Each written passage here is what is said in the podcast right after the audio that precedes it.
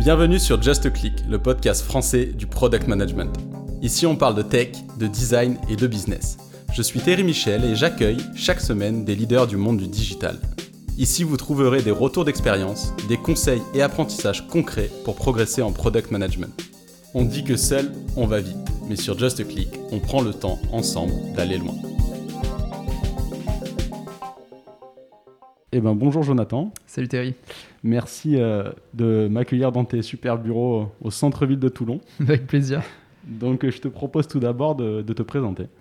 Bah écoute, je m'appelle Jonathan, j'ai 26 ans, bientôt 27 ans là-dedans, quoi, dans, dans une dizaine de jours.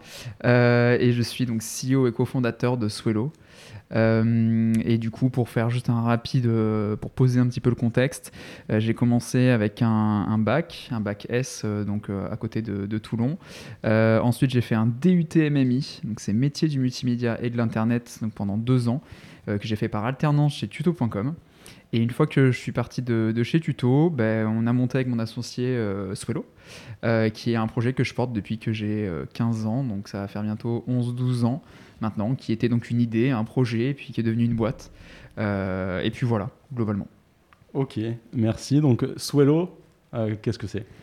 Bah, Écoute, Swello, c'est une plateforme qui permet aux communicants à gérer au mieux leurs réseaux sociaux. Donc, ils vont pouvoir faire de la veille, de la programmation et de l'analyse sur Twitter, Facebook, LinkedIn et Instagram.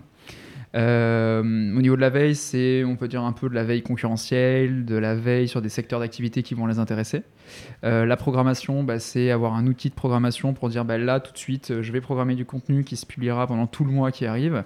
Euh, et il y a plein d'outils qui vont autour avec un réducteur de liens, un calendrier éditorial, un éditeur d'images.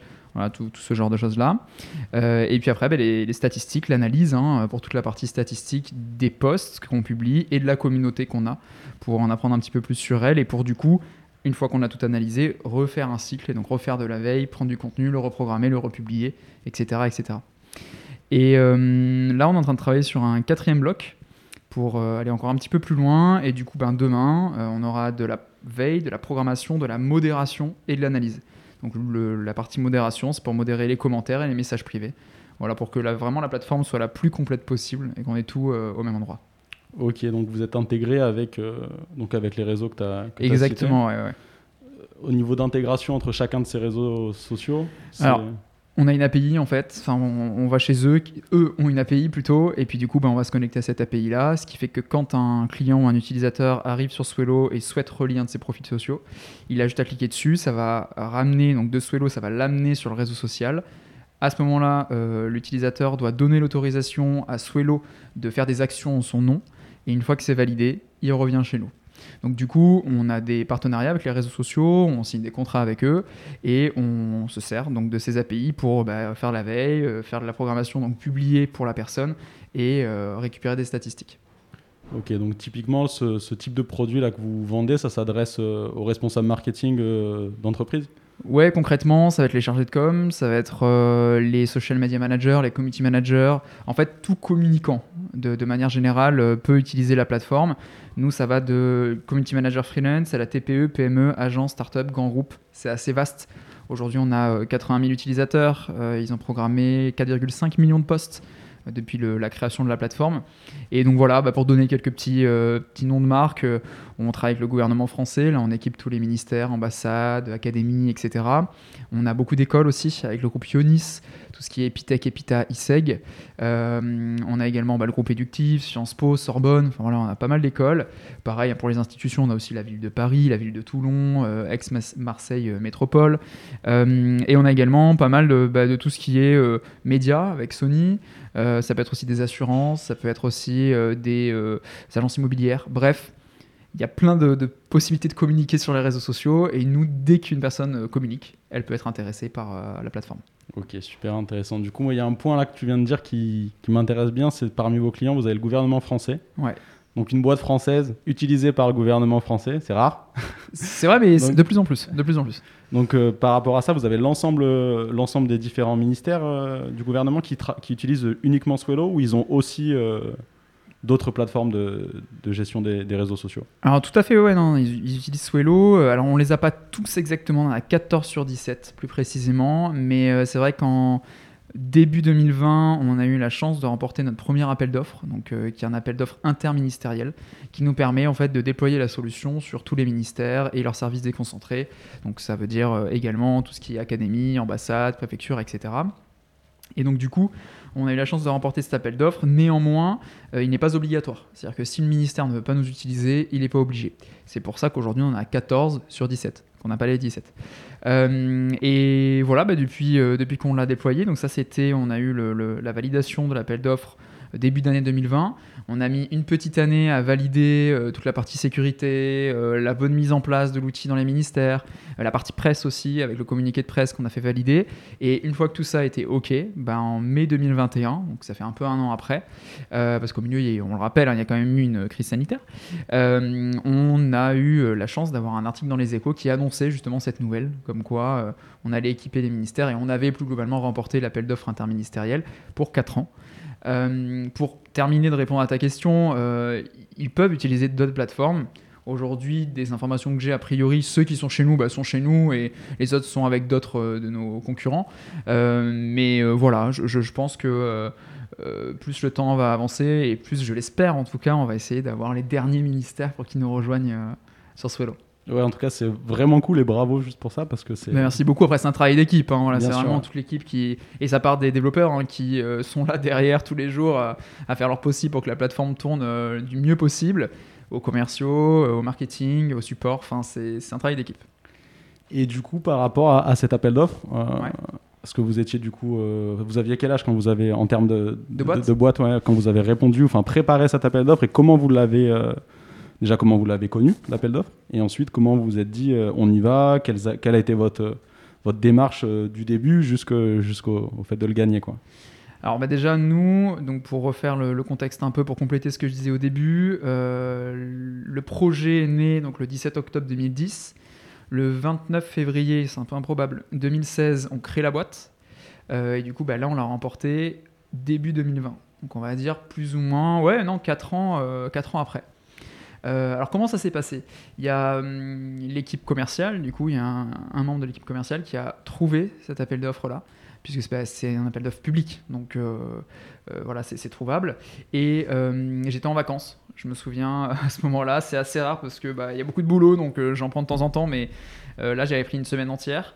Et euh, bref, j'ai l'info, j'arrive à avoir l'info, même si j'avais pas d'ordi, puisqu'il était en réparation, enfin j'essayais vraiment de me couper, mais j'arrive à avoir l'info, comme quoi un appel d'offres vient de sortir, on lit le cahier des charges, puisque dans tout appel d'offres, il y a une partie juridique, il y a une partie technique, on lit le cahier des charges, et là, euh, on se dit, mais c'est Swello, quoi, c'est assez fou.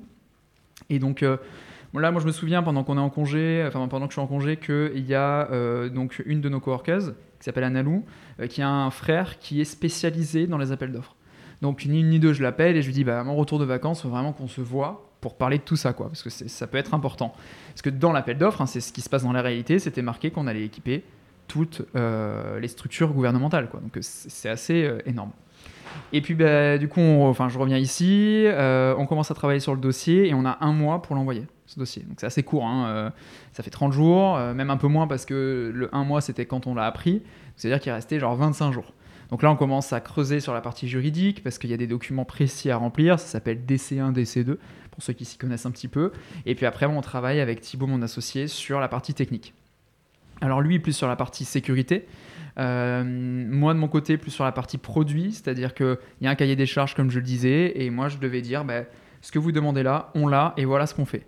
Et également, il y avait une, sorte de, de, de chose à faire, c'était d'essayer de se projeter un axe un peu où on devait se projeter et dire bah, si demain on le remporte, on sera prêt et voilà ce qu'on fera pour vous ou ce qu'on ferait potentiellement pour vous euh, avec votre accord. Donc il y a aussi un axe un peu euh, déploiement, quoi. comment on allait déployer la solution euh, sur une quantité d'utilisateurs et de profils sociaux assez énorme. Et donc bref, on fait le dossier, euh, on rencontre des gens en parallèle qui vont nous donner des petites astuces, par exemple, prendre ta feuille de conclusion et la mettre au tout début parce que ben, les personnes qui lisent les appels d'offres, elles ont peut-être 4, 5, 6 dossiers ou 20 dossiers à lire. quoi. Euh, et du coup, ben, voilà, on essaie de, se mettre à la place de la personne qui va lire le dossier. Ça, on l'envoie en, si je dis pas de bêtises, en novembre 2019. Et on avait vu dans un des papiers que potentiellement la réponse allait arriver en décembre. Totalement faux du coup, puisqu'elle est arrivée bien plus tard. Et c'est là que patience et sourire euh, étaient de mise. Euh, et puis donc, bah, on attend un petit peu. En janvier, on reçoit des réponses, enfin des questions plutôt, auxquelles on répond. Donc des questions liées à notre dossier, ce qui sous-entend que la partie juridique est validée, celle qu'on avait travaillé beaucoup avec Silvio, même s'il nous a aidé après pour des relectures, etc. Mais du coup, ce qu'il nous disait, c'est que si euh, la partie juridique ne, passe pas, vous n'avez pas de questions en fait. Juste, il bah, faut attendre la fin de l'appel d'offres et vous, vous le saurez à ce moment-là que vous n'avez pas été sélectionné, mais il n'y a pas de questions. donc là, on a des questions. Côté juridique, c'est OK. Alors pourquoi il y avait une inquiétude? Parce qu'on a levé des fonds et du coup, nos bilans, bah, les premières années, ne sont pas euh, fabuleux. Et en fait, bah, on l'a bien expliqué. On a eu une lettre de soutien aussi de nos investisseurs, de notre banque, de notre comptable, pour prouver qu'on était une société solide. Et en fait, c'était le cas. C'est juste que ben, le bilan n'était pas foufou, mais dans la réalité, tout allait bien et tout va bien. Et donc, euh, on passe à la deuxième partie où donc, on a des questions plutôt techniques. On y répond. Et là, je ne le savais pas. Mais c'était parti pour un mois d'attente encore. C'est la durée légale. Et le 14 février, donc ça va bientôt faire euh, bah, bientôt deux ans, tout pile. Euh, j'étais dans le RER e à Paris, parce qu'avant je faisais des allers-retours entre Toulon et Paris. Et donc j'étais en direction de mon appartement, je regarde mon portable, et là je vois qu'il y a une réponse pour l'appel d'offres qu'on attend depuis déjà 3-4 mois. Mais je me dis, je vais pas l'ouvrir là, seul dans le RER e avec des gens que je connais pas, sur mon petit siège à moquette, quoi, ça n'avait pas trop de sens. Euh, et donc, bah, patience et sourire, encore une fois, pour une quinzaine de minutes. Bon, je suis sorti du RER, j'ai couru, euh, je suis allé chez moi. Et là, j'ai ouvert l'ordinateur. J'ai appelé Thibaut, mon associé, en partage d'écran. Et je lui ai dit, de toute façon, on a tout donné. C'est-à-dire qu'on a fait un dossier, c'est notre premier appel d'offres, certes, mais on n'aurait pas pu faire mieux, quoi. Et là, on clique dessus et c'est marqué bah, vous êtes titulaire du marché interministériel. Donc, euh, assez fou, on appelle tout le monde, euh, euh, ma copine, ma famille, mon équipe, nos investisseurs. C'est un peu un mariage le truc. Tu sais, t'appelles tout le monde et tout, on est ravis, tout le monde saute de joie. je suppose, puisque j'étais à Paris. Donc, voilà, je me dis tout le monde est très très content. Et quelques jours après, on envoie ou on reçoit un mail, je sais plus, en disant bah, rendez-vous au SIG, donc au service d'information du gouvernement, pour faire un premier rendez-vous avant le déploiement. Et à ce moment-là, bah, on fait le rendez-vous et ils nous disent dans deux semaines ou trois semaines, vous allez faire un pitch devant tous les ministères pour présenter la solution. Alors faire des pitchs, on sait le faire. On a l'habitude de présenter euh, la plateforme, euh, ça n'y a pas de souci, mais devant euh, tous les ministères, un peu moins. Mais c'était très sympa, ça s'est super, bien passé. Et de là, du coup, on découle après le déploiement au fil des mois de la solution. Ok. Super, super aventure. Ouais. ouais. mais super aventure, super, super intéressant. Et du coup, Bon, pour, euh, je, je, je, répète aussi ma compréhension du produit, de la stratégie, de comment la, comment, comment la boîte fonctionne, c'est que vous fournissez du coup un, une plateforme accessible en ligne. Oui. Software as a service, donc ça, ça veut dire que c'est euh, pas un logiciel qu'on installe chez soi, c'est un logiciel auquel on accède via Internet. L'avantage, c'est que la moindre mise à jour, on peut la faire de manière plus ou moins transparente euh, au fil de l'eau, donc ce qu'on appelle le, le, déploiement continu pour les TECOS. Et euh, aussi, l'avantage d'avoir une plateforme de ce type, c'est qu'en général, on peut avoir une fonctionnalité qui va répondre à plein de besoins. Et donc, euh, on ne fait pas du spécifique, on a quelque chose de générique qu'on peut déployer à plein de personnes qui peuvent euh, être intéressées.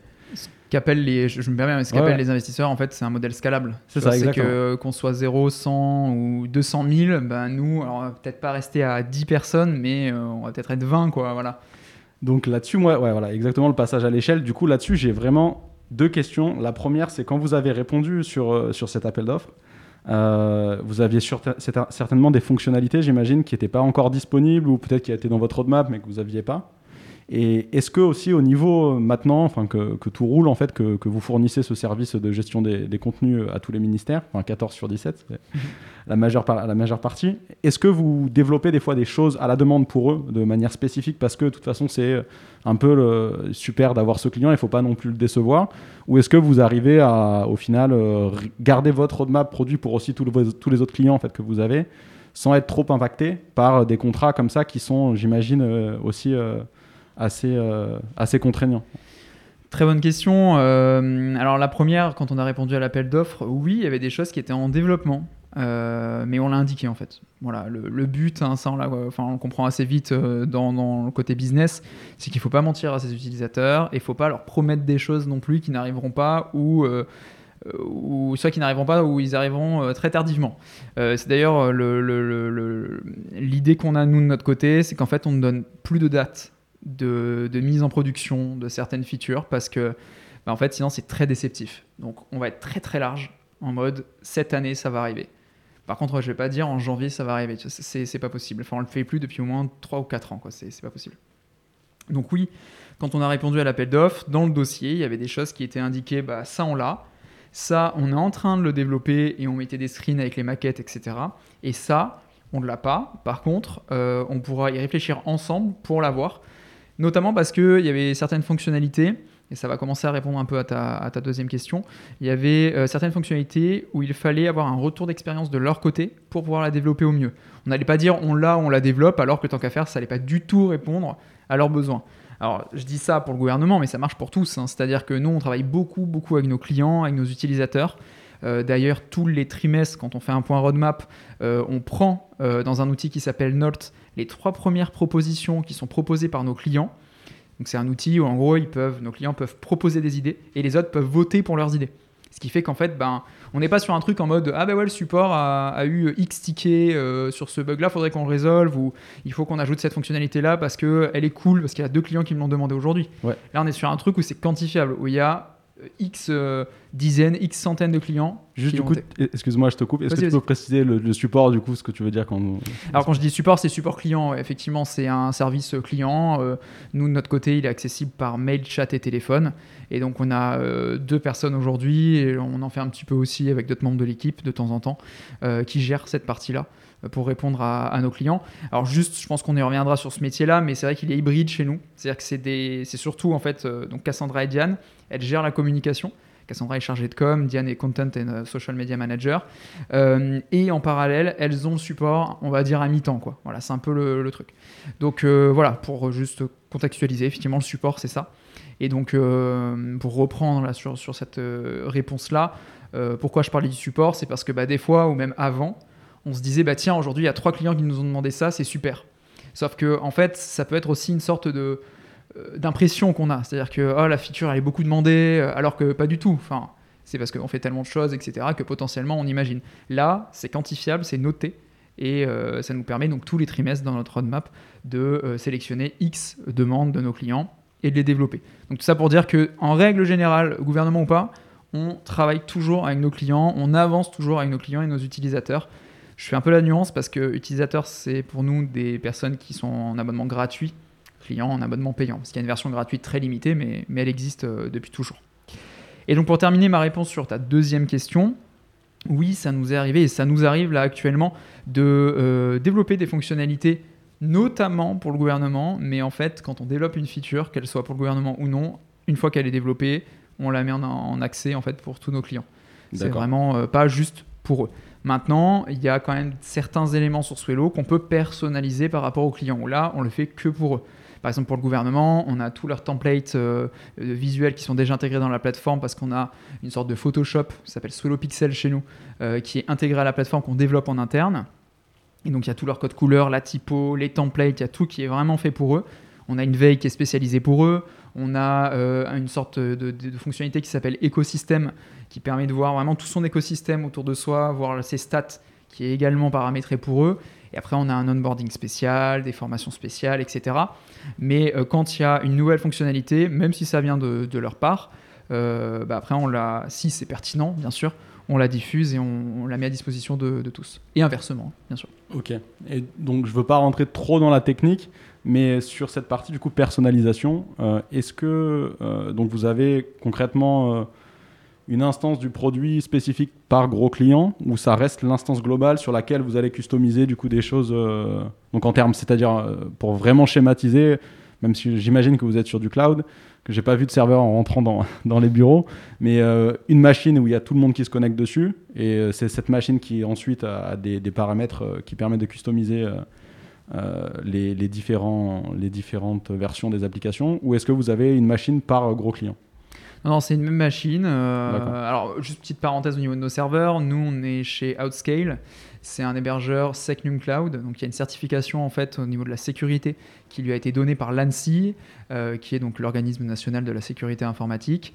Et donc, nous, on est hébergé chez eux à Paris pour l'ensemble de, nos clients et de nos utilisateurs. Euh, plus globalement, euh, en termes de sécurité, on, y porte forcément beaucoup d'attention. Donc on fait des audits chaque année, on a un SOC, Donc c'est un, en gros pour schématiser, hein, c'est des gens 7 jours sur 7, 24 heures sur 24 qui regardent si tout se passe bien sur, sur Swello. Donc voilà, on a quand même un niveau de sécurité assez élevé, une exigence aussi à ce niveau-là assez élevée. De même pour le, tout ce qui est données, on a notre DPO avec toute la partie RGPD où on essaie d'être le plus à jour possible, où on respecte et on essaie de respecter, après on est des humains bien sûr, mais essayer de respecter au maximum tout ça, euh, tout ce qui est RGPD avec notamment une formation pour toutes nos équipes, avec euh, pareil pour la sécurité d'ailleurs, hein, parce que euh, la sécurité, il y a la sécurité technique, informatique, mais aussi la sécurité humaine. Hein. C'est-à-dire qu'on a déjà vu, notamment sur Twitter, des, des, problèmes entre guillemets humains dans le sens où il y a eu un jour un piratage qui avait été réalisé et c'était une faille humaine finalement. Euh, donc voilà, il y a vraiment, on essaie d'être euh, les plus irréprochables possible, je dirais, euh, même si on, fait notre possible. Hein, ne je sais pas si le, 100% est, faisable, mais en tout cas, voilà, d'avoir quand même un niveau de sécurité important, une formation par rapport à ce sujet-là aussi importante dans l'équipe. Donc bref, pour revenir sur ta question de, serveur, aujourd'hui, quand on personnalise, on est, on est non pas sur une version de Swello différente par client, en mode marque blanche, si on peut le citer un peu comme ça. On est vraiment sur la même version de Swello, toujours sur la même version. C'est juste qu'on active ou on désactive ou on modifie des choses en fonction des gros clients. Maintenant, euh, pour être très sincère, c'est surtout pour le gouvernement, où il y a une version un peu adaptée par rapport à ce que j'ai pu dire précédemment. Et en face, on va avoir la version, je dirais, classique. Mais c'est plus des wordings qu'on change, c'est plus ce que je disais tout à l'heure, les templates, la veille, etc. Plutôt que toute la plateforme, les codes couleurs, le logo, etc. Ça, on ne touche pas ça reste tel quel. Et vous arrivez du coup à maintenir cette, euh, cette généricité euh, malgré tout. Euh. Donc ça, je bah, trouve que c'est une, une, belle prouesse quand même. Parce que bah, en fait, comme c'est hein. tout le temps la même chose derrière, oui, c'est maintenable. Puisque c'est vraiment juste pour globaliser, c'est une, comment dire, c'est une condition. quoi. Oui, oui, si bien tu fais partie du gouvernement, alors tu as, on t'affiche ça, sinon non. Donc bon, oui, bien sûr que c'est maintenable, d'autant plus qu'on le fait pas pour tout le monde. Enfin, en fait, ça n'a pas de sens. C'est-à-dire qu'il n'y a jamais eu de demande et jamais eu, voilà, ça n'a pas de sens. Et là, c'est un cas très très spécifique. Mm. Mais du coup, oui, bien sûr qu'on arrive à, à maintenir ça. Et juste petite parenthèse donc sur la, sécurité humaine, parce que ça, c'est, ça je trouve ça intéressant. Alors, il n'y avait pas grand monde aujourd'hui parce que tu m'as dit que vous ne travaillez pas le vendredi après-midi. C'est ça, on fait une semaine de 4 jours et demi, euh, où en gros, on travaille du lundi au vendredi 13h, on fait 35 heures. Euh, c'est juste que les horaires sont un peu différents. Bah, c'est 9h, 18h du lundi au jeudi, avec 1h30 le midi, et après de 8h à 13h le vendredi. Voilà, ça fait 35 heures. Euh, et là, plus globalement, avec tout ce qui est situation sanitaire, je dirais, euh, dans tous les cas, le vendredi est toujours en télétravail depuis toujours. Euh, encore plus en ce moment. Et là, alors là, les dispositions gouvernementales ont un peu changé ces derniers jours, mais euh, sinon c'était, je crois, trois jours, si j'ai pas de bêtises, que le gouvernement, le gouvernement disait qu'il fallait être en télétravail. Et je pense qu'à l'avenir, ce sera aux alentours de deux, ouais, deux jours a priori. Euh, de télétravail pour ceux qui le souhaitent, bien sûr. Euh, donc c'est pour ça, effectivement, comme on travaille pas le vendredi après-midi, il n'y a pas grand monde au bureau. donc, voilà, j'en viens du coup à ma question. J'ai pas pu vérifier le, Windows L euh, ou je sais pas si vous êtes sur Linux ou sur Windows, mais le screen lock, parce que ça c'est quelque chose sur les entreprises, on va dire plus old school, qui sont passées dans le monde du numérique, du digital au fur et à mesure. Euh, des fois, moi, j'hallucine quand je passe dans des bureaux de grands groupes et que je vois euh, que le PC euh, du chef d'un départ, il n'est pas bloqué entre la pause entre midi et deux. Est-ce que c'est ce, type de choses auxquelles tu sensibilises du coup tous, les, tous les collaborateurs de la boîte dès qu'ils arrivent quand tu parlais de, de failles humaines? Alors complètement. alors après, nous, on est encore à taille humaine, c'est-à-dire que on, on, est 10. Donc ce risque-là est quand même très très faible. Néanmoins, euh, tu touches quelque chose de très important, puisque une des premières règles quand tu arrives, c'est qu'on. Alors, si c'est un Mac, on, le paramètre d'une façon qui fait qu'avec une, touche ou un, coin actif, ça s'appelle, sur le Mac, on peut mettre en veille tout de suite l'ordinateur avec un mot de passe. Donc, ça, c'est clair. Et pareil sur les autres ordinateurs. Euh, donc, oui, ça, c'est une des choses. Ou c'est une règle chez nous, dès que tu te lèves, pas forcément le midi, hein, mais dès que tu te lèves, c'est une habitude à prendre, tu bloques ton ordi. Euh, donc ça, c'est quelque chose de très important. Il y a plein d'histoires par rapport à ça, mais plus orienté grand groupe, j'avoue. Euh, je, trouve qu'ici, il y a quand même moins de risques, mais c'est bien d'avoir cette euh, comment dire c'est pas du perfectionnisme mais cette rigueur. Voilà cette rigueur dès le début. Parce que bah, il y a encore 6 mois on était 7 là on recrute 4 personnes donc on va passer à 14 ça peut aller vite je veux dire. Demain on sera peut-être 18 en fin d'année enfin ça peut aller assez vite.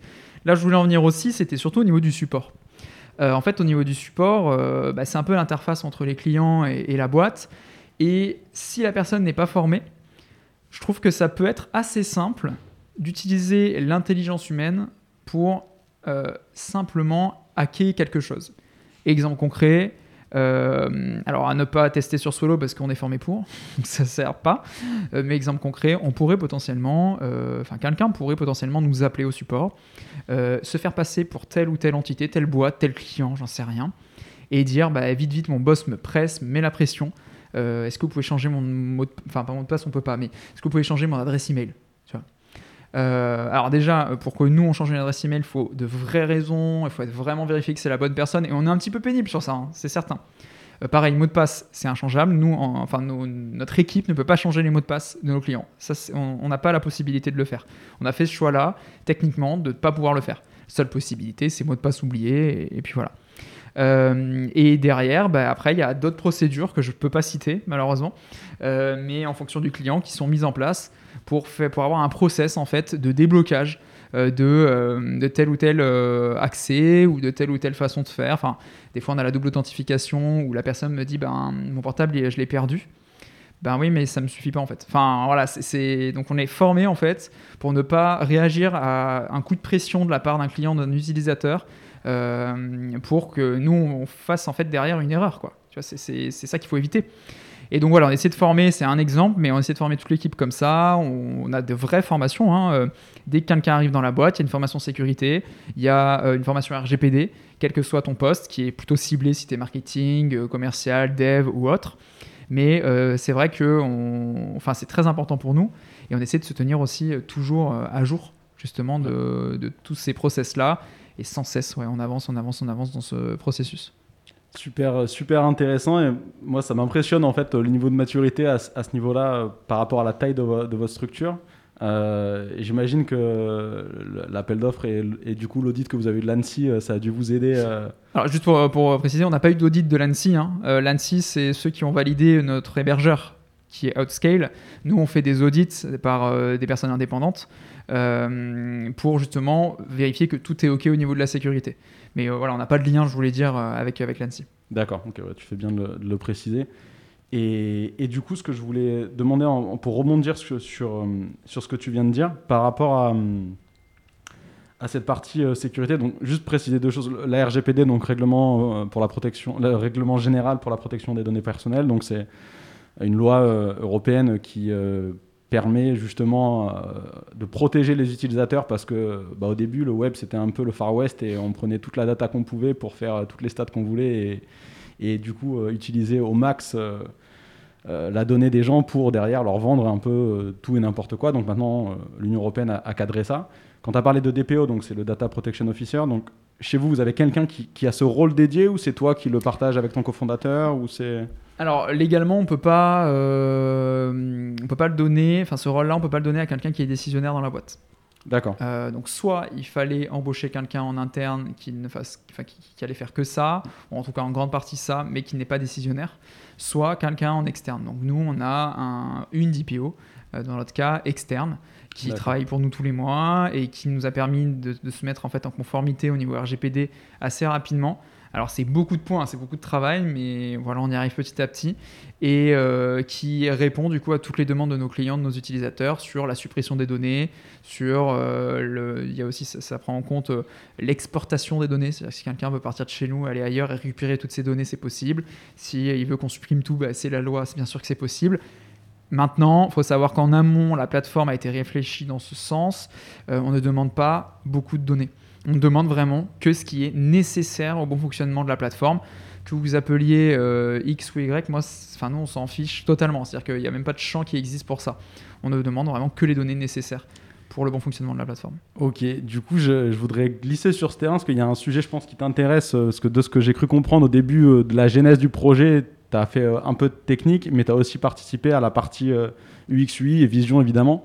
Euh, et sur la partie UX UI, euh, ayant euh, un peu un background sur la partie plus UX, il y, a, beaucoup de, recherche utilisateur pour laquelle la donnée est hyper pertinente, pas à des fins commerciales, mais on, apprécie avoir de la data sur comment les utilisateurs utilisent les produits pour derrière mieux comprendre du coup vers, là où il y a des points de bloquants, vers, vers ce qu'on pourrait améliorer. Donc concrètement, qu'est-ce que ça veut dire? Ça veut dire je clique sur un bouton qui m'amène à telle page et là j'arrive plus à trouver où je suis, je quitte l'application et ça je peux le loguer et du coup Derrière, quand tu as des, personnes spécialisées du coup, sur la conception logicielle, d'un point de vue interface homme-machine, ils vont être capables de dire ah bah là il y, a un point de blocage, comment on pourrait le débloquer, faire des tests avec d'autres utilisateurs, etc.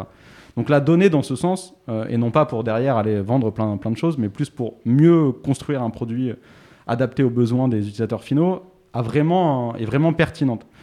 Je suis absolument pas euh, à jour avec euh, la RGPD, donc je ne saurais pas dire justement à quel point ça peut être un frein dans le cadre euh, donc de l'amélioration continue, de l'approche lean, de l'approche vraiment on teste des choses.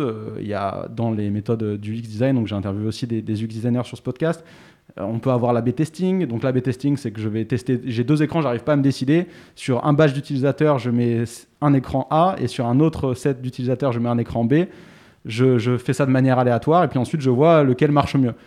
Tout ce genre de choses, euh, j'imagine, vu à quel point vous avez l'air à jour et, euh, hyper, euh, hyper à jour avec, avec la façon de faire du logiciel, que, que, vous devez le faire. Et je voudrais savoir dans quelle mesure ça peut vous bloquer d'être du coup hyper carré avec, avec la partie RGPD.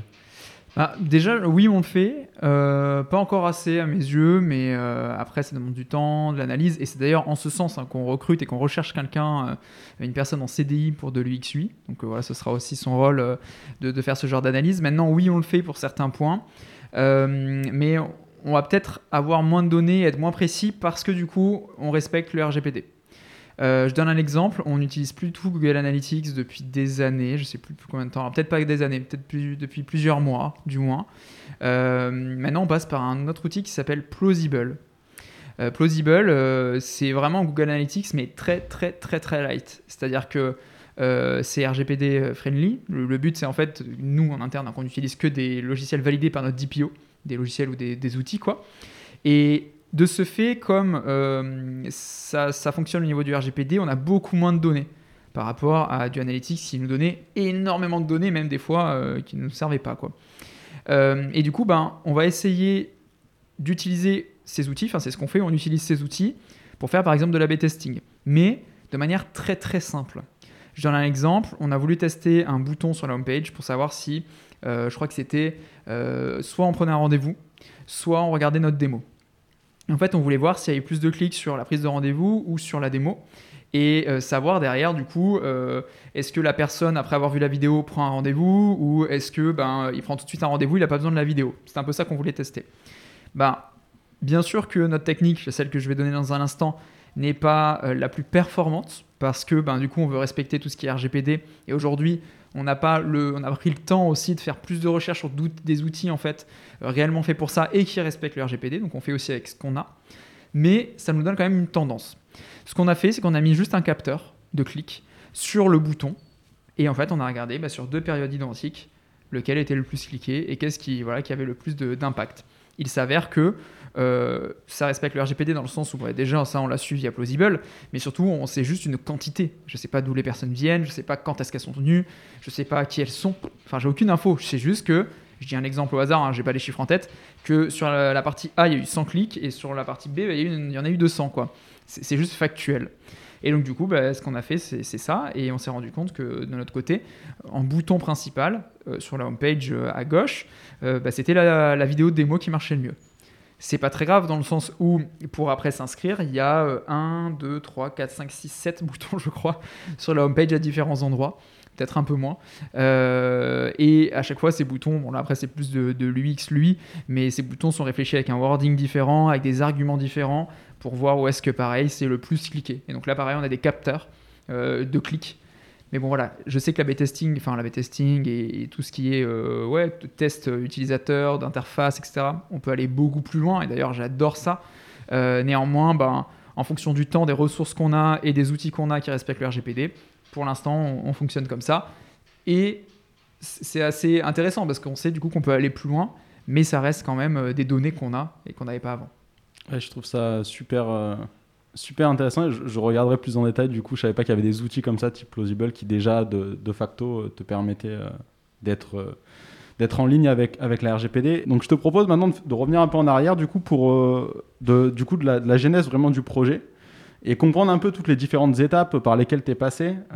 du, du, coup, de ton projet, j'imagine, Side Project, donc quand tu avais 15 ou 16 ans. Ouais. jusque, alors, est-ce que déjà tu étais avec ton cofondateur à l'époque? Est-ce que, enfin, voilà, pour comment tu es arrivé à, maintenant avoir une boîte qui, qui, a 10 personnes sur un, donc, un marché qui est quand même hyper concurrentiel euh, euh, et, à signer euh, des, contrats avec, avec, avec des, grands groupes ou avec le gouvernement français. Et en restant, et ça après, ça sera peut-être plus sur la fin, en restant à Toulon.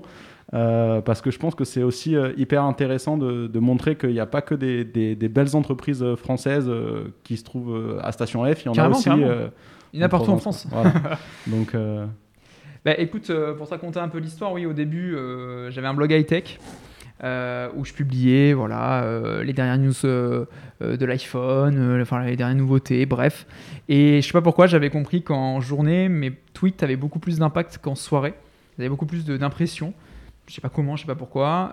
sauf que bah, si on se replonge, j'étais en troisième à l'époque, en 2010. la 4G, ça n'existait pas, enfin il me semble. Enfin, on n'avait pas tout ce qu'on a aujourd'hui quoi, pour publier comme ça, de n'importe où. De toute façon, le portable était interdit au, collège. Et du coup, bah, j'ai cherché sur Google, programmer des tweets. Voilà, il n'y a rien qui sort. Vraiment rien. Donc je vais sur Twitter, je publie un tweet en disant Est-ce que vous connaissez des outils qui permettent de programmer des tweets? Tout le monde me dit non, sauf une seule personne. Alors j'ai que son pseudo, il s'appelle Santaref. Une personne, c'était, il, est, enfin, il est canadien. Et il me dit bah, J'en connais pas, mais je peux te développer un petit quelque chose. Je te le donne, t'en fais ce que tu veux. Donc là, voilà, arrive le, début du projet, en sachant qu'avant j'avais sorti d'autres projets, euh, j'étais déjà un petit peu sur Internet euh, quand j'étais un poil plus jeune, parce que bah, nos parents, euh, mes frères et sœurs et moi, étaient, comment dire, avaient beaucoup, beaucoup confiance en nous. Du coup, bah, ils nous laissaient quand même pas mal de liberté, notamment sur l'ordinateur. Et donc, bah, je pense que ça m'a poussé à aller voir un peu. C'était notamment un forum qui s'appelait Britannia, où en gros, ça nous apprenait, on apprenait à créer des serveurs privés de jeux genre Abotel, Dofus, ce genre de trucs. Mais en fait, plus que le jeu en lui-même, ce qui était intéressant, c'était de monter le serveur, quoi. C'était un peu ça. Et donc, de fil en aiguille, les différents projets que j'ai en tête commencent à se mettre en place. Il y en a qui ne marchent pas du tout. Et arrive du coup Swello, enfin, qui avant euh, s'appelait Clock Tweets. Clock pour programmer des tweets. Euh, et du coup, bah voilà, Santaref me passe ce code-là. Je fais un design très très moche, marron, avec du bleu canard. Enfin, il n'y a rien qui va. Mais MVP. Bon, à l'époque, attention, moi je savais pas ce que ça voulait dire MVP. Euh, j'avais pas du tout d'ambition que ça devienne une boîte. C'était juste vraiment un, projet comme ça pour, euh, pour, m'amuser, pour mon CV potentiellement, mais surtout pour moi en fait au début. Hein. c'est le besoin part de là. Et puis donc Santaref me passe le code, sauf que moi je suis pas dev quoi. Moi à la limite je suis euh, web designer intégrateur, même si c'est très moche, prémisse de web designer intégrateur, mais pas dev. Donc je republie un tweet en disant est-ce que ça intéresse un dev de s'associer avec moi pour faire ce projet-là? Et il y a Lancelot, donc Lancelot Ardel, qui me répond et qui me dit bah écoute euh, moi, je suis chaud, donc il a un an de moins que moi. Euh, pour faire une petite parenthèse sur Lancelot, il a bossé pour La Belle Vie, qui est une start-up parisienne. Euh, et là, maintenant, il a cofondé Ulysse.travel, qui est une plateforme pour faire des recherches de billets d'avion.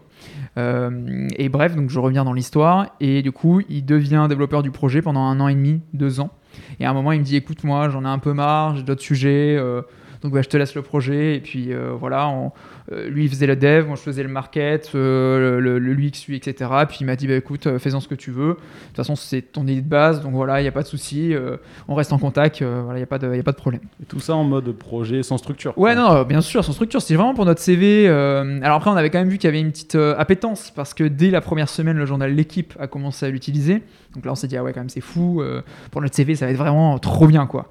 Et puis, euh, j'arrive euh, au moment du lycée où je passe du quelques années seul sur le projet. Ça me demande une demi-heure, trois quarts d'heure de, boulot euh, par jour. Et puis arrive mon DUT par alternance. J'arrive chez tuto.com en tant que web designer intégrateur. C'est vraiment là où j'apprends mon métier. Et pendant ce temps, donc pendant les 3-4 années où je suis un peu seul sur le projet, euh, je vois quelqu'un chez moi qui s'appelle euh, Thibaut, Thibaut qui est le meilleur ami de mon frère, et donc il passe pour voir mon frère de temps en temps, et il m'aide aussi de temps en temps. Alors Thibaut, il est développeur, donc euh, ça tombe bien l'histoire, même si initialement je pensais pas qu'on allait s'associer, mais ça tombe bien. Et il m'a sorti de pas mal de, galères. Par exemple, un jour, euh, bah, en fait, c'était mon ordinateur qui publiait tous les tweets. Donc, c'était mon ordinateur, le serveur. Et il y avait une tâche cron qui, tournait, ou cron, peu importe comment vous l'appelez, qui tournait. Et c'est ça qui, publiait les tweets. Quoi. On allait voir dans une base de données si à 10h, il y avait un tweet, et à 10h01, s'il y avait un tweet, etc., etc. Et ça publiait. Sauf que mon ordi, c'est pas un serveur. Donc, au bout d'un moment, il allait cracher, c'était sûr. Et un jour, il arrive, il me dit, mais tu connais qu'il y a des serveurs Enfin, tu connais les serveurs? Je dis, pas du tout. Et donc voilà, il m'a tout mis sur un serveur web. Première fois, il me sauve la vie, ou du moins la vie de mon ordinateur. Et la deuxième fois, c'était la veille de mon bac blanc. Euh, je, la plateforme tombe en fait, elle, fonctionne plus, j'ai pas les compétences pour la remettre en marche. Et du coup bah, je l'appelle un peu en panique, est-ce que tu peux m'aider et tout, il m'aide, il remet la plateforme en marche alors qu'il y avait une grande marque au téléphone qui me dit bah, moi j'en ai besoin demain donc euh, il y a intérêt que ça fonctionne. Alors à l'époque c'était en gratuit mais bon euh, comme bah, je voulais chouchouter comme toujours, hein, ça c'est une de nos valeurs, chouchouter nos clients, je disais oui oui non mais ça va en marcher, vous inquiétez pas. Donc bref. Pendant cette phase là, pardon je te coupe, c'était, t'avais une structure là pour le coup? Non, non toujours pas, toujours pas, toujours donc pas. là t'as des grandes marques qui utilisent le truc en gratuit. Et du coup, tu avais quand même une landing page où tu avais fait. Ouais, euh... enfin, il y avait le site avec euh, une landing page. Tu te connectais via Twitter, en API Twitter. Pas besoin de mail, mot de passe, rien du tout. Et tu utilisais l'outil, c'était fini. Et Toujours coup, sur, sur, ton site, il y avait des, il y avait quoi? Un email pour te contacter, pas de mention légale. Il y avait des mentions légales, mais il n'y avait pas de structure. D'accord, ok. Parce qu'il y avait quand même où c'était hébergé, enfin tu vois, toutes les mentions légales, essayer d'être carré le plus possible. Il n'y avait pas de CGU, par contre, ça je m'en souviens. Mais il y avait des, mentions, des mentions légales. Après, c'était un projet vraiment euh, pour le kiff, quoi. Enfin, vraiment pour, pour s'amuser. Donc, euh, c'est vrai qu'en plus, enfin, je me rends compte aujourd'hui, il y a tellement de choses à faire, tellement de choses à penser pour être bien dans la légalité. À l'époque, c'était un projet comme ça, quoi. Et donc, euh, l'histoire continue, quelques années passent, c'est-à-dire le DUT MMI pendant deux ans.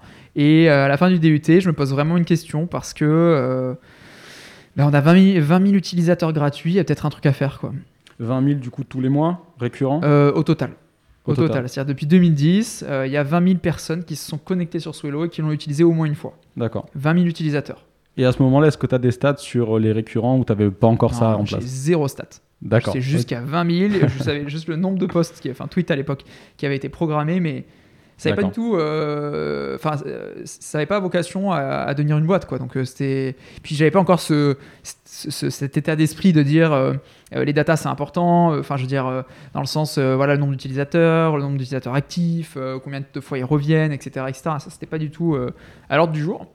Et puis donc j'en parle à mes profs, j'en parle à, mon patron du coup bah, Nicolas de, Tuto, mon patron de l'époque, j'en parle à, à, ma famille et le jour où je dis à mes parents bon bah je pense que je suis assez sûr, là je vais m'arrêter après mon DUT. C'est pas parce que j'aimais pas l'école, hein, j'adorais l'école, mais plus parce que le projet c'était soit maintenant, soit jamais.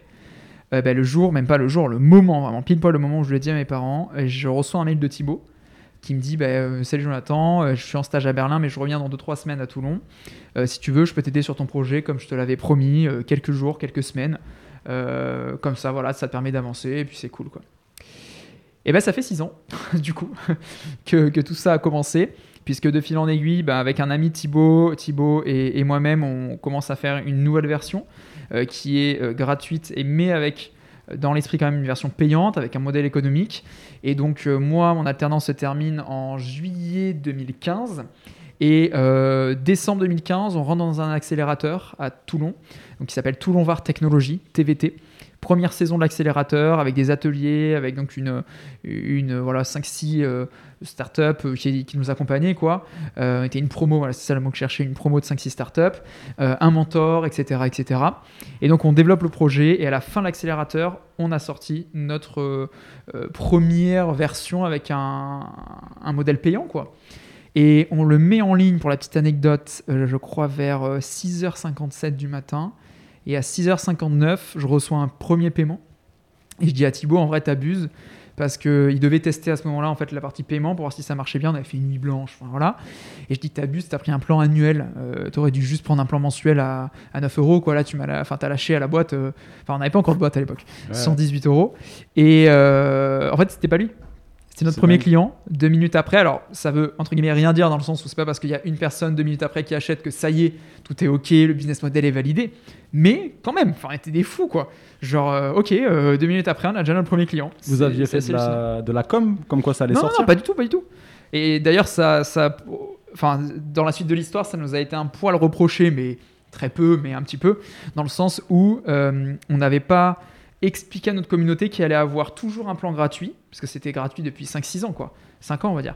Toujours un plan gratuit, mais également des plans payants. En sachant que le plan gratuit était meilleur que le plan gratuit d'avant. Et en fait, il y a certaines personnes qui n'ont pas compris et qui pensaient qu'on faisait plus que du payant, qu'on n'avait pas communiqué dessus, etc.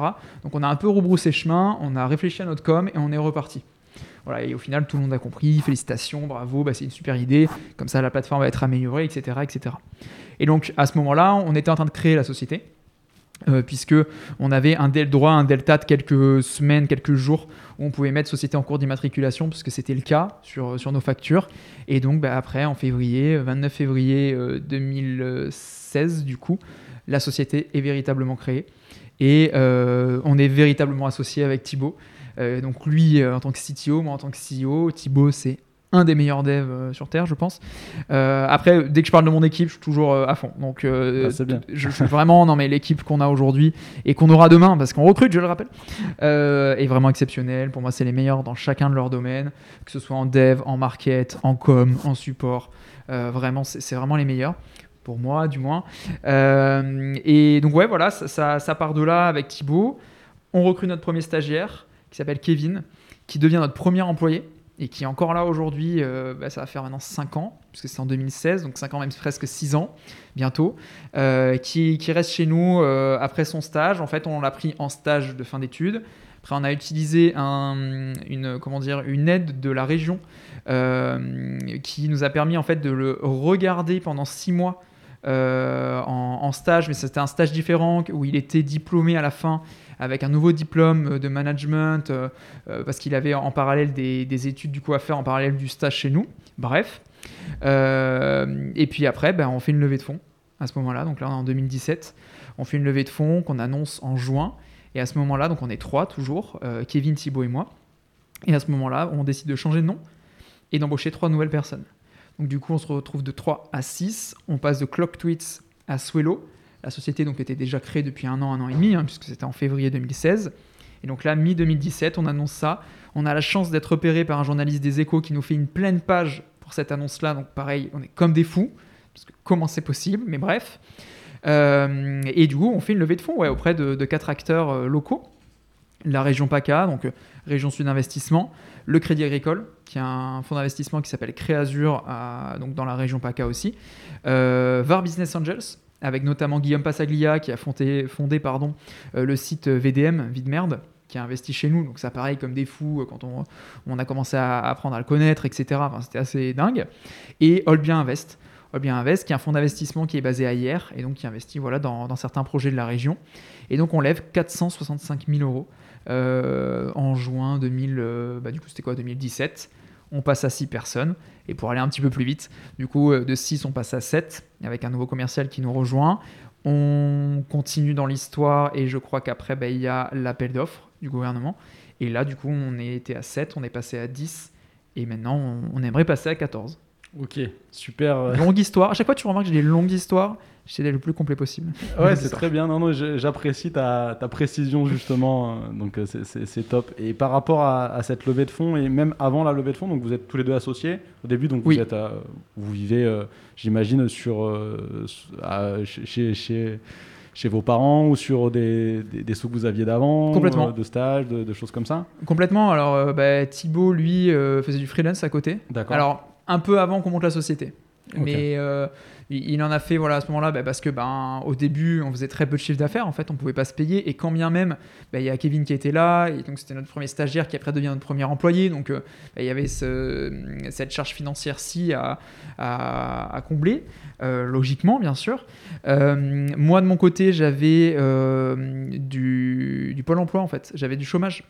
Euh, parce que j'étais en alternance et donc du coup même si le chômage était assez faible parce que bah, j'étais très jeune donc euh, j'étais pas énormément payé mais ça c'est la loi hein, par rapport à, mon âge bah, mon, chômage me donnait je crois 300 ou 400 euros par mois mais ça me suffisait parce que j'habitais chez mes parents donc euh, au final j'ai envie de dire je pouvais pas rêver mieux quoi. Et donc voilà on avance en parallèle où Thibaut bah, donc fait un peu de free et à la fois travailler à fond sur le projet bien sûr en semaine quoi. Moi de mon côté j'avais le chômage et plus on avance Kevin nous rejoint plus on avance plus gagne d'argent aussi, donc la société commence à prendre un petit peu d'ampleur, et après la levée de fonds arrive euh, en parallèle. Et du coup, après cette levée de fonds, aujourd'hui vous êtes euh, dirigeant salarié ou, vous restez euh, tous les deux dirigeants et vous vous, rémunérez à partir de, dividendes ou Alors techniquement parlant, j'ai envie de dire, Thibaut a toujours été salarié. D'accord. donc associé salarié. Et de mon côté, bah, je suis, enfin c'est un peu pompeux, mais je suis PDG quoi, donc président directeur général. Euh, et du coup, voilà, bah, j'ai une rémunération de président, en fait, qui est décidée en assemblée générale avec nos investisseurs. euh, quand il le faut, parce que en fait généralement c'est genre euh, voter à une AG et après bah, si un jour on veut l'augmenter, on doit leur demander à l'AG d'après. Mais voilà comment c'est réalisé aujourd'hui. Ok. Et du coup, par rapport à ces investisseurs, quand ils rentrent, enfin, déjà rien que la démarche de se dire on va aller lever des fonds, enfin, donc à l'époque, tu as 22 ans, c'est Ouais, ça? complètement, complètement. Euh, Donc Thibaut, il avait quel âge lui? Alors Thibaut il a 4 ans de plus que moi, donc il avait D'accord. 26. Bon, ça reste quand même hyper, euh, hyper Bien sûr, jeune. bien sûr, Euh, ouais. Comment est-ce que vous vous êtes fait accompagner? Comment déjà vous vous dites bah, il faut qu'on aille lever des fonds À quoi ça va servir? Enfin, qu'est-ce que vous vous dites? Qu'est-ce qui se passe dans ta tête en fait quand tu as 22 ans? Parce que à à ce moment-là, quoi. Bah, déjà, ce qu'il faut savoir, c'est pendant l'accélérateur, euh, certaines personnes nous avaient dit ce serait intéressant pour vous de lever des fonds, ce serait intéressant d'aller sur d'autres réseaux sociaux, parce qu'on n'était que sur Twitter. Et nous, on s'était dit non, non, on veut rester focus sur Twitter, c'est vraiment notre cœur de métier. Euh, bon, au final, aujourd'hui, on, on est sur tous les réseaux sociaux. Et on s'était dit non, non, on va pas lever, on va réussir à faire la bascule de nos 20 000 utilisateurs gratuits en payant. Alors, pas tous, bien sûr, faut pas être naïf, mais euh, une grande partie pour nous permettre de vivre. Bon, euh, la réalité est tout autre, dans le sens où euh, on a des gros concurrents. Ces concurrents qui d'ailleurs se sont créés euh, la même année que nous et le même mois que nous, pour certains, donc en 2010. La seule différence, c'est qu'ils avaient 25 ans et moi j'en avais euh, 15. Euh, et du coup, bah, ils, ont fait ce que nous on est en train de faire aujourd'hui. Enfin, d'ailleurs, depuis, on a quand même rattrapé notre retard, heureusement. Mais du coup, c'est vrai qu'on était dans, un- dans une réflexion. Quelques mois après l'accélérateur, on disait non, non et tout. On s'est dit, mais en fait, soit on reste, comment dire, euh, euh, une petite boîte qui tourne, qui est cool, et puis voilà. Soit on essaie d'être un peu plus ambitieux et on est un peu plus ambitieux pour dire la réalité et la vérité. Et on tente d'aller euh, attraper un peu nos concurrents en faisant une levée de fonds. Donc c'était un peu ça la réflexion derrière.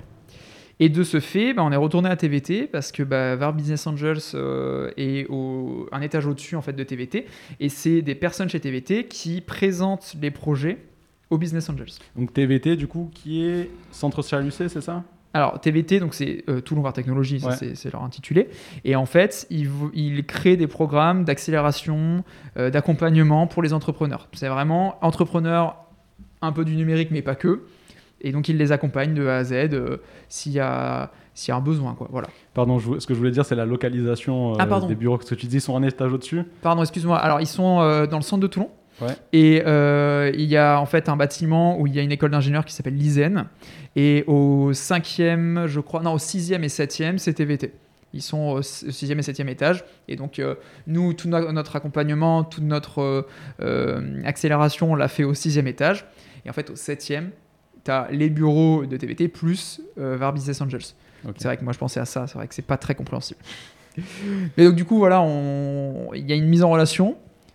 On fait, à mes yeux, un très bon pitch. On, on pouvait pas faire mieux, mais on s'était entraîné des heures, des heures et des heures. On on avait écrit plein de questions qu'on aurait pu euh, avoir. On n'en a eu aucune, mais c'est pas très grave. Et on finit notre pitch et nous, en fait, on demande 300 000 euros euh, à ce moment-là. Et ils nous disent, euh, on vous propose 500 000 euros. C'est l'idée, le montage, parce qu'en fait, ils sont pas seuls. hein. Comme je l'ai dit, il y a Bien quatre sûr. fonds d'investissement. Donc déjà, on fait OK, euh, bon ben pourquoi pas, tu vois, on en a fait un BP sur 300 000 avec certains besoins. mais Donc, ils nous euh, disent, excuse-moi, je te coupe. vas-y, vas-y, ouais.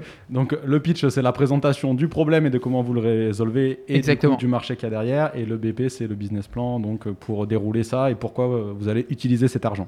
complètement. Voilà. C'est vrai que tu définis très bien. J'utilise peut-être trop de mots. Non, non, pas de souci. mais c'est vrai. Et donc, euh, oui, on avait fait notre business plan sur euh, nos besoins, quoi. Et eux, grâce à leur expérience, nous ont dit non, non. En fait, la réalité va être un peu autre. Donc, c'est mieux d'avoir un peu plus par rapport à vos ambitions et d'aller encore plus loin, en fait, tout de suite. Bon, ils ont eu raison hein, dans les faits. Et euh, du coup, bah voilà, ça commence comme ça. On pitch, on passe devant les invests. Le soir même, on se fait rappeler par bah, la personne de TVT qui s'appelle Cyril, qui nous dit bah ils sont tous à fond et c'est très rare. Et maintenant, on rentre dans une période de due diligence. La due diligence, en gros, ils viennent chez nous, ils viennent au bureau et ils regardent tout ce qu'on fait, ils regardent euh, tous nos chiffres, et ils nous mettent un petit peu de défi. Et après, il faut réussir à, les convaincre d'investir chez nous. Et donc, je passe un peu les détails parce que ça a duré 8 mois, mais euh, on fait tout pratiquement tout seul. Pourquoi pratiquement? Parce que Nicolas, qui était mon ancien euh, patron, et du coup Mathilde, Mathilde Rouzic, qui, elle, était notre mentor dans le cadre de l'accélérateur. Et bien ces deux personnes-là nous ont beaucoup aidé pendant la levée. À eux deux, ils ont levé, bah, aujourd'hui, on est presque à 3 millions, je dirais. Donc du coup, bah, énorme conseil. tout le temps, tout le temps, tout le temps. Encore aujourd'hui, on s'entend super bien, on se voit assez souvent. Et du coup, ben, même si on l'a fait nous-mêmes, la levée de fonds, c'est-à-dire qu'on n'est pas passé par des personnes qui nous ont fait les BP, etc., etc. On a vraiment tout fait nous-mêmes. Eux étaient là en, derrière, en backup, au cas où, si on avait des questions. Et des fois même nous ont donné des, de très très bonnes euh, indications ou euh, de très bons moves à faire. Quoi. Genre, euh, prenez de l'avant, allez voir la région, enfin le fonds d'investissement régional, avant que eux vous contactent. Parce qu'il y a quelque chose de magnifique en PACA, c'est que quand on a des investisseurs privés qui sont prêts à mettre au moins 200 000 euros, la région, si elle souhaite mettre et investir, fait x2. Donc du coup, euh, programme de dingue, enfin un programme d'investissement de dingue. Après, c'est entre eux hein, que tout ça, ça se fait. Mais c'est vrai que du coup, nous, euh, grâce à Nicolas, on est allé voir en fait ce fonds d'investissement de la région, juste en se présentant. Et en fait, deux mois après, bah, la levée était en cours, quoi. Donc du coup, ils nous avaient déjà entendu parler de nous. On était un peu proactifs. Donc tu vois, ça nous a donné plein de clés, plein de conseils. Mais au final, on a quand même fait tout nous-mêmes, tous les chiffres, tous les rendez-vous. On a dû pitcher deux fois. Donc un pitch au tout début et un pitch vers la fin devant la région pour savoir si oui ou non ils mettent euh, bah, un ticket. Et après, bah, donc il y a le Crédit Agricole qui est arrivé et il y a euh, Olbien Invest qui est arrivé également. Et du coup, bah, après voilà, euh, nous on signe les papiers en mai et on l'annonce en juin publiquement. Donc entre le moment où vous avez réussi à convaincre euh, les investisseurs et le moment où vous avez effectivement les chiffres du compte qui deviennent un peu plus importants, il s'est passé quasiment un an. C'est passé huit mois exactement, effectivement, entre le premier contact et vraiment euh, la signature. Par contre, euh, ça, c'est. Après, je, sais que beaucoup de personnes qui ont levé des fonds euh, me l'avaient déjà dit. une fois qu'on signe, par contre, le lendemain, on a l'argent. Le lendemain sur le lendemain, c'est parti. Quoi. On n'attend pas mm. non plus 10 ans. et du coup, voilà. Et donc, tu as dit quelque chose. Est-ce que c'est toujours d'actualité que la région donc Provence-Alpes-Côte d'Azur fait x2 sur les projets alors, c'est un point d'interrogation, j'avoue que j'ai pas la réponse pour une raison, c'est que euh, c'est en gros. Euh, je crois des périodes de 5 ans euh, où donc il y a des fonds qui sont débloqués notamment dans notre région. alors nous dans notre cas c'est ce qui s'appelait un fonds FEDER, c'est un fonds européen qui donne du coup à la région de l'argent pour investir dans des projets, si je dis pas de bêtises, d'après ce que j'ai bien compris. Et en fait tous les 5 ans il y a un appel d'offres qui est relancé euh, pour qu'une entreprise privée gère ces fonds-là et les investisse dans des boîtes, fasse des suivis, etc. etc. Et pourquoi je ne sais pas? Parce qu'en fait, bah, c'est cette année l'appel d'offres qui, qui, je crois, vient de se terminer. Euh, donc je ne sais pas si c'est reconduit ou si maintenant il n'y a plus que de la gestion du fonds et, pas de l'investissement, parce qu'il y a plusieurs étapes. Mais là, on dépasse mes compétences. Euh, vous pouvez aller voir sur Région Sud Investissement et je pense qu'il y a tous les éléments qu'il faut. Donc le message, c'est qu'il se passe de, belles choses en PACA aussi. On est soutenu, mais en France en général, hein, on est ultra soutenu en France en général. Donc, euh, donc pour, euh, avant de basculer sur ce sujet, du coup, bah, investissement en France, euh, start-up en France, boîte innovante en France, on va dire. le dernier point sur, sur la partie levée de fonds qui m'intéresse, c'est au niveau de la négo par rapport, du coup, parce que quand tu lèves de l'argent, évidemment, tu donnes des parts en échange euh, de l'argent qu'on te, te, donne, à part si c'est ce qu'on appelle la love money, donc l'argent de, tes amis. Et encore, tu, en général, tu donnes également quelque chose en, échange. Là, sur cette partie-là, négociation, euh, vous vous êtes euh, fait accompagner donc par, par les mentors que tu mentionnais, donc de TVT et donc le fondateur de, tuto.com, ou vous l'avez géré vous tout seul? Enfin, comment J'imagine que c'est pas évident non plus face à, des personnes. Alors euh, maintenant, le cliché du costume cravate, c'est peut-être un peu moins ça, mais bon, des, quand même des gens qui arrivent avec euh, une somme importante. Toi, tu as tout juste 22 ans, euh, il va falloir négocier avec eux pour pas qu'ils te prennent trop et que tu perdes aussi le contrôle de ta boîte. Comment tu as géré ça? Comment vous l'avez géré? Alors, juste pour revenir sur les mentors, effectivement, il y a eu TVT, il y a eu Nicolas et donc Mathilde, en fait, qui, euh, elle, euh, avait monté une boîte à Toulon, qu'elle a revendue. Elle, après, elle est partie dans une autre boîte qui s'appelait, enfin, qui s'appelle d'ailleurs Elle Locker. Et là, maintenant, elle est partie vers de nouvelles aventures. Mais du coup, ça, c'est vraiment trois euh, entités vers lesquelles on pouvait effectivement se référer. sur le pourcentage, déjà, quelque chose que, je peux dire en début de réponse à cette question, c'est que je pourrais pas donner le, pourcentage parce qu'on signe, donc à chaque fois qu'on fait une levée de fonds, hein, on signe des papiers, euh, un pacte en fait euh, d'associés, mais également voilà, des papiers pour la levée. Et il y a certaines choses à l'intérieur dont ne pas révéler euh, le pourcentage des parts qui ont été vendues, enfin vendues, cédées en fait, parce que ça reste nos associés, donc bon, vendu, c'est un peu bizarre. en tout cas c'est des nouveaux associés. comment ça s'est passé? Ça s'est passé assez simplement, c'est que ils nous ont dit on vous propose tant pour tant, qu'est-ce que vous en pensez? Et nous en fait ça nous allait. En parallèle, on était aussi accompagné par un très très bon avocat euh, donc leur cabinet s'appelle Venturi Avocat, euh, qui est spécialisé en levée de fonds, notamment, pas que, mais notamment. Et euh, donc notre avocat nous a très bien expliqué le pacte de A à Z. Il y a énormément de pages et nous a dit bah voilà sur ça vous allez pouvoir négocier, sur ça non, sur ça peut-être, etc., etc. Mais en tout cas sur le pourcentage, j'ai pas souvenir de négociation. On était tous d'accord assez rapidement et, tant mieux parce que ça nous allait à tous. super. alors il, il, on s'était donné donc une heure, ça fait une heure, mais on va continuer un petit peu sur le sujet, euh, sur le sujet euh, du coup Toulon, France, euh, startup. Et puis après, en fait, on verra, on en discutera après, mais je pense qu'on pourra rééchanger avec le micro ou sans micro, mais aussi sur la partie culture de boîte, parce que j'ai zioté ta petite bibliothèque, j'ai vu des livres que tout le monde connaît, mais du coup ça m'intéresse, enfin que tout le monde connaît, non, les gens qui sont dans le milieu de la tech, type Lean Startup, type euh, de Hard Things About Hard Things, ce genre de, bouquins qui font un peu référence. Mais j'ai aussi, euh, enfin, j'ai pas mal de questions par rapport du coup à ces livres qui viennent souvent des États-Unis sur, euh, en gros, comment faire pour construire des, sociétés innovantes, comment structurer les choses, etc. Et il y a un mix entre de ce que j'entends chez toi. enfin, il y, a beaucoup au final d'apprentissage au fur et à mesure. Et souvent, ce que je me rends compte en, en faisant ces lectures, du coup, souvent américaines, c'est qu'il y a beaucoup de choses qui sont en fait du bon sens et, ça, pose, on va dire, une théorie sur quelque chose que tu as vécu, en fait, que tu as appris par, entre guillemets, l'expérience et, le bon sens paysan, comme, on peut dire. Mais ça, ça sera un autre sujet euh, pour, euh, je pense, un, autre épisode vraiment dédié, surtout si vous grossissez euh, comme prévu, et je, te le souhaite.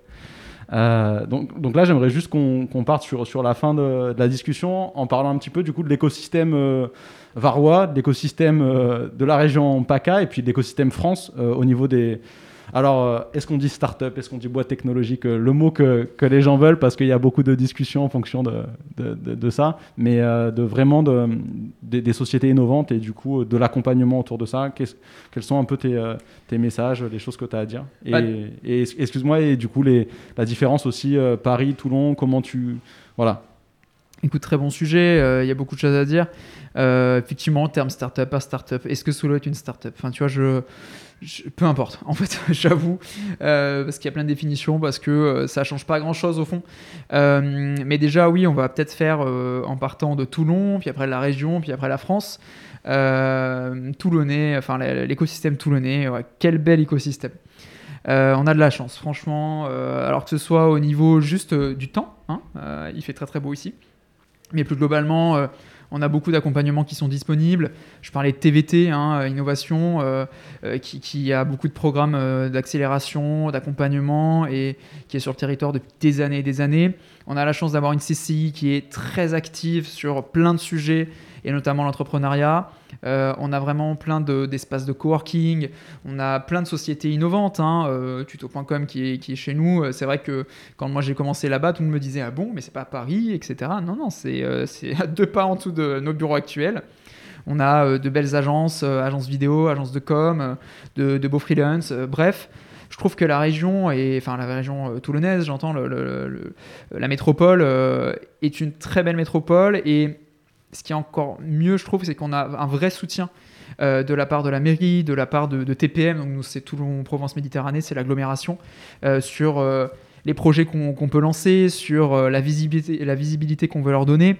c'est vrai qu'on a la French Tech aussi qui est, très active, hein, c'est tout, ça est lié, hein, attention. Mais French Tech Toulon qui c'est très actif, on a beaucoup d'événements aussi, le Murex Festival et bien d'autres, et d'ailleurs bientôt un événement Swello aussi qui va faire son apparition à Toulon et j'espère qu'il sera là d'année en année. Bref, euh, l'écosystème est très actif. Euh, il y a la création de, nouvelles boîtes euh, aussi qui arrivent très souvent. J'adore parler d'eux, une société qui s'appelle Triloop. En fait, c'est des personnes qui se sont rencontrées chez Swello en, stage il y a un ou deux ans. Et de fil en aiguille, donc c'était Axel et, Valentin, ils ont une idée commune avec Sandra. Sandra et, Valentin, du coup, qui sont les cofondateurs maintenant de Triloop. Et du coup, bah, ils ont monté une société et comment ça s'est passé? Bah, ils, ont appris à se connaître ici, puis après, bah, ils en ont parlé tous entre eux, donc avec Sandra qui n'était pas chez Swello euh, euh, à ce moment-là. Euh, Et du coup, ils ont créé une société qui est partie de là. Donc ça veut dire en gros que, enfin moi ce que j'adore, c'est que du coup ça crée un vrai écosystème. Ils se sont rencontrés là, ils ont monté un projet qui fonctionne, qui maintenant est à TVT. Euh, enfin, tu vois, c'est assez chouette parce que euh, d'une rencontre qui n'a rien à voir avec la création d'un projet, puisque bah, ils étaient euh, chez nous en stage, ben, on en est aujourd'hui à une vraie boîte qui commence à tourner, avec une équipe qui est en train de se former, avec Sandra et Valentin, avec Axel, avec d'autres membres d'équipe. Et en fait, c'est un peu l'exemple, je trouve, de, de Toulon, c'est que on est hyper euh, là les uns pour les autres. Je parle en termes d'écosystème euh, numérique et d'entrepreneurs en général, hein, pas que le numérique.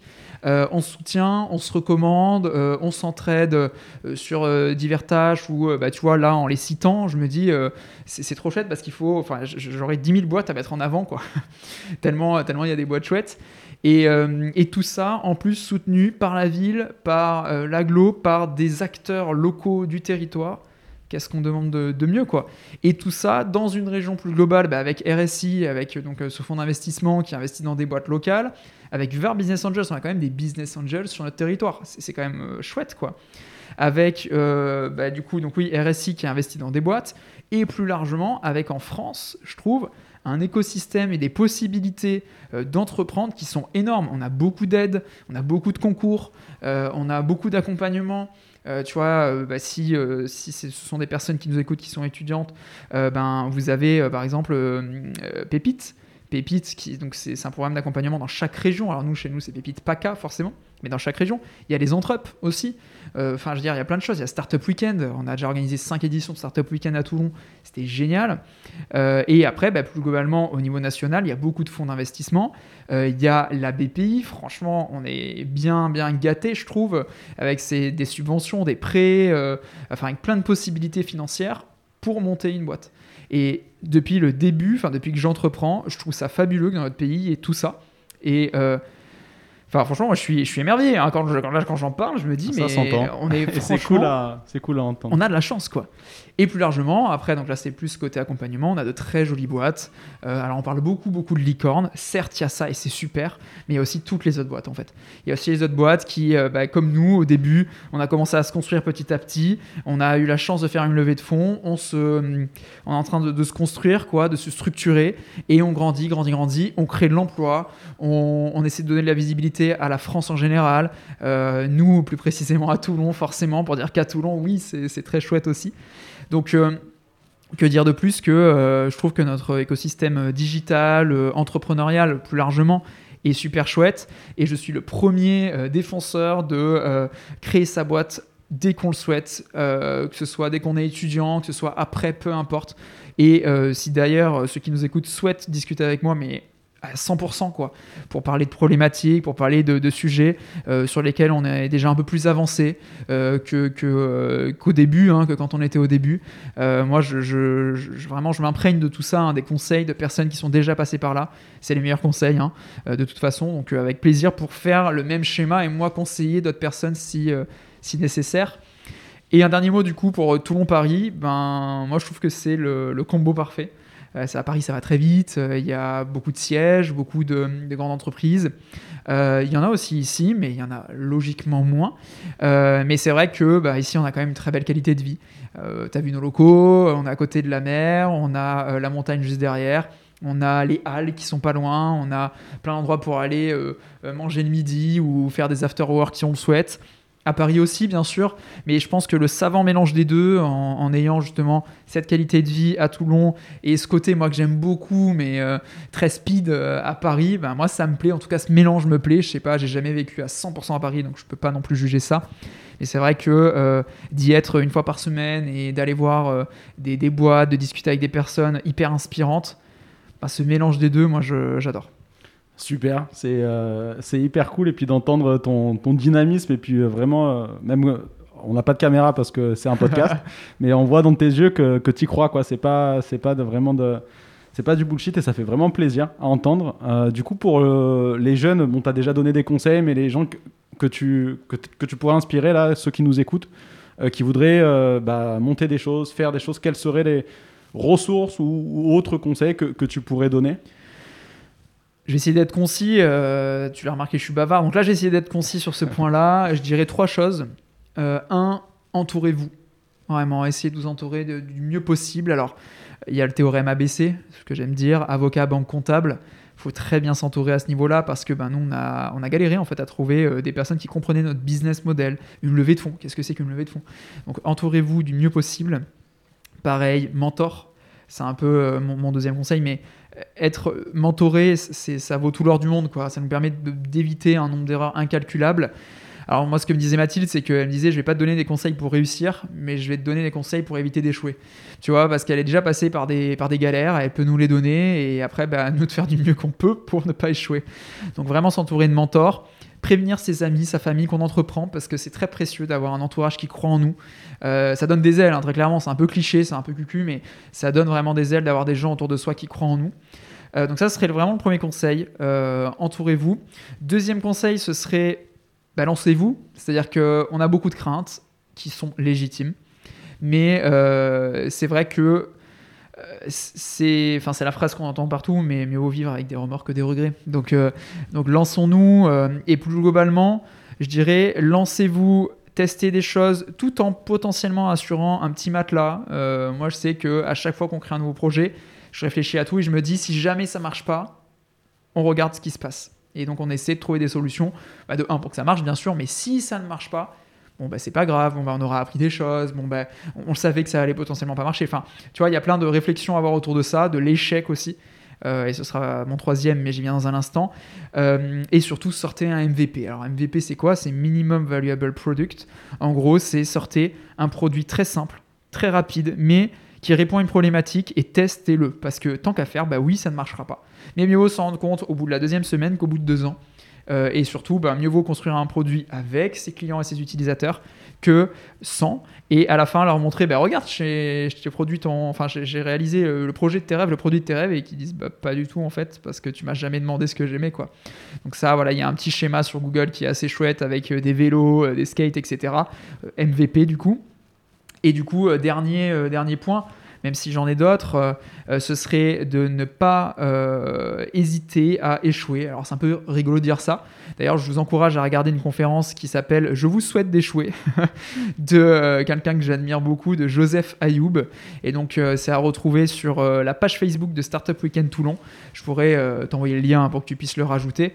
Mais conf très très inspirante de Joseph.